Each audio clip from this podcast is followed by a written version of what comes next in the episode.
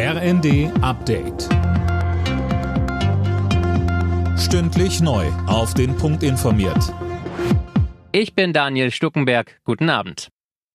Kassenärztechef Gassen begrüßt die Lauterbach-Vorschläge im Kampf gegen den Mangel an Kindermedikamenten. Die gesetzlichen Krankenkassen sprechen dagegen von Weihnachtsgeschenken für die Pharmafirmen. Der Gesundheitsminister will die Niedrigpreisregeln abschaffen, damit Hersteller einen Anreiz haben, nach Deutschland zu liefern. Oft sind diese Medikamente teurer als die sogenannten Festbeträge. Das sind die höchsten Preise, die die Krankenkassen bezahlen können.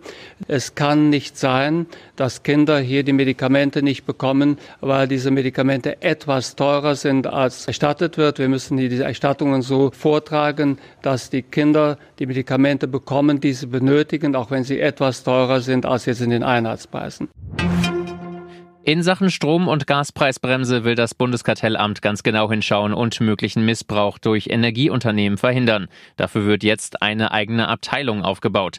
Alena Tribold, was sind denn da die Befürchtungen? Also der Staat deckelt ja bald den Preis für Gas, Fernwärme und Strom. Verbraucher zahlen einen reduzierten Preis pro Kilowattstunde, nicht für den ganzen Verbrauch, aber immerhin für 80 Prozent ihres Vorjahresverbrauchs.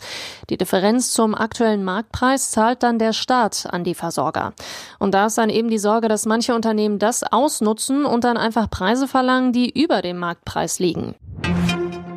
Was Urlaubstage angeht, hat das Bundesarbeitsgericht in Erfurt die Rechte von Arbeitnehmern gestärkt. Arbeitgeber müssen die Mitarbeiter schon direkt darauf hinweisen, dass noch Resturlaub zu nehmen ist. Machen sie das nicht, haben die Arbeitnehmer weiter Anspruch darauf und das auch noch Jahre danach.